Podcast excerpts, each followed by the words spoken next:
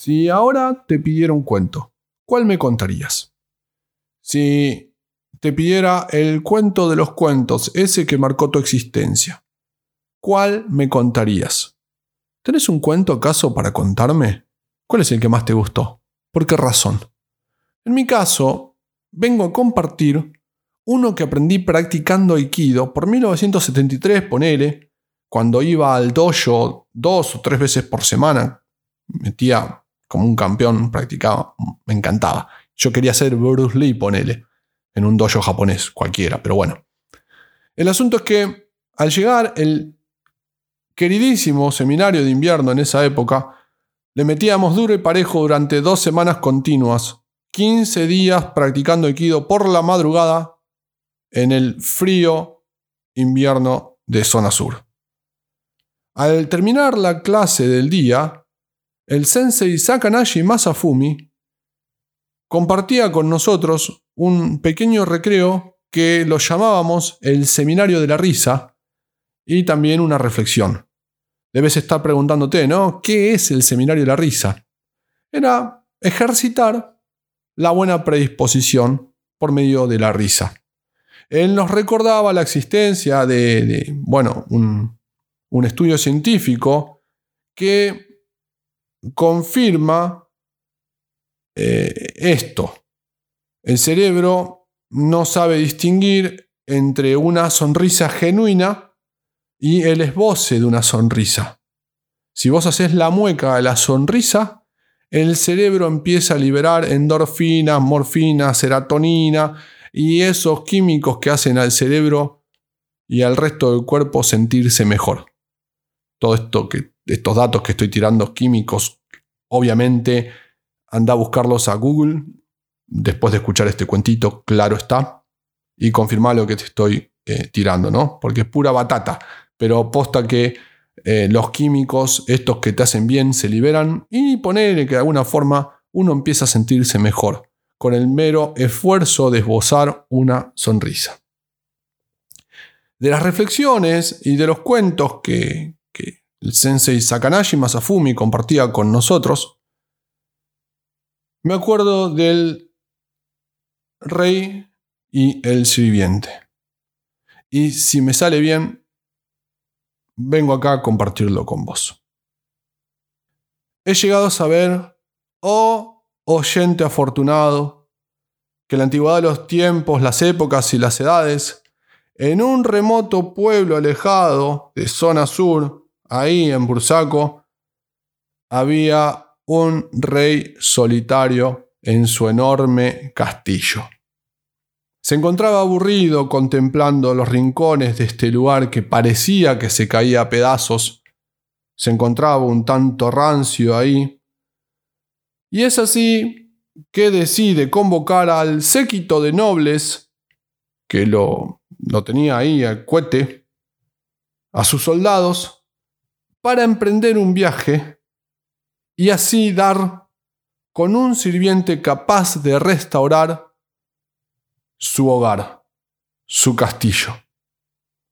Es así que salieron por días, semanas y meses Llegaron a las lejanas tierras de Turdera, Longchamps y Banfield y nada, che. Buscaban y buscaban y no encontraban esa persona capaz de restaurar el castillo. Hasta que, cansados, ya volviendo a Bursaco, dan con una persona que inmediatamente se inclina ante el rey, hace la reverencia, como debe ser, y se presenta como el sirviente de los sirvientes. El rey le presta atención, lee su currículum, como que queda maravillado y le dice, bueno, yo te puedo pagar con estas monedas, tenés también estas piedras preciosas, estas joyas, lo vamos administrando. Me importa que este castillo quede bien presentable, que quede pulenta, porque bueno, en algún momento va a aparecer alguna princesa o algo, quiero casarme, hacer una familia, y las condiciones en las que se encuentra este castillo, no, no, la verdad es que va para atrás, ¿viste? Y el sirviente le dice, no, la pelota, a mí no me importa el dinero, lo que a mí me importa es que me pagues con más trabajo, porque si no me pagás con trabajo, si no me pagás con tareas, prometo que voy a cogotarte, prometo que voy a sacar este cuchillo. la cintura llevaba uno bien afilado, un tramontina, viste, esos serruchitos para el asado, y te mato. El rey medio que dijo, qué tipo tan raro, che. ¿Qué onda, loco? Y dijo, bueno, si, si tanto amas trabajar, te voy a dar laburo. Le vas a meter pata y vas a trabajar. Quiero que el castillo quede pulenta, quiero que quede bien. Y se lo lleva junto con sus nobles, sus servidores y qué sé yo.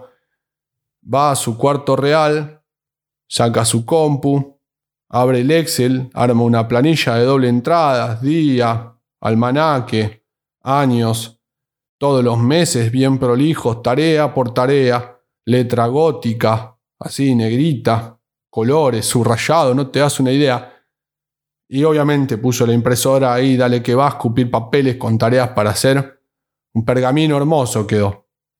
Lo, le pone en folio una carpeta así bien linda y pum, se la da al empleado que estaba ávido por, por trabajar, ¿no? Al sirviente este, un tanto especial que obviamente llevaba su cuchillo en la cintura, bien gaucho, bien preparado para restaurar el, castillo.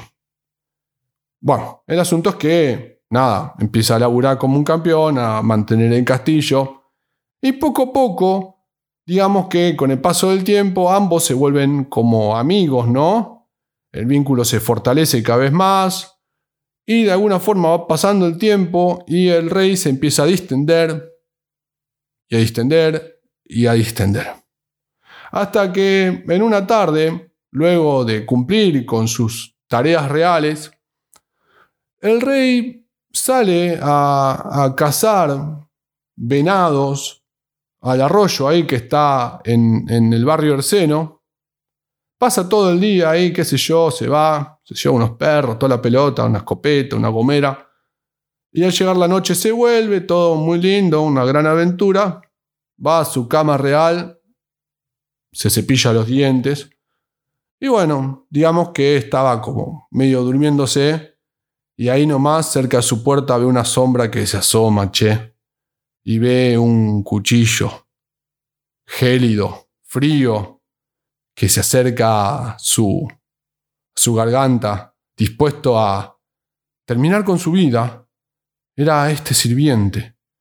Y date una idea, el, bueno, el, rey, disimulando que tenía los huevos en la garganta, se levanta inmediatamente y dice, eh, persona, pará, rescatate.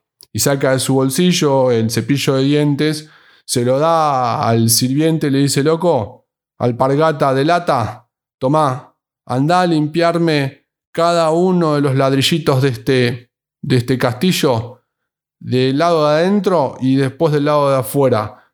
Y después agarrá los ciervos que, hoy estuvimos cazando y, y prepárate un buen desayuno para esta mañana. Rajada acá, loco, media pila.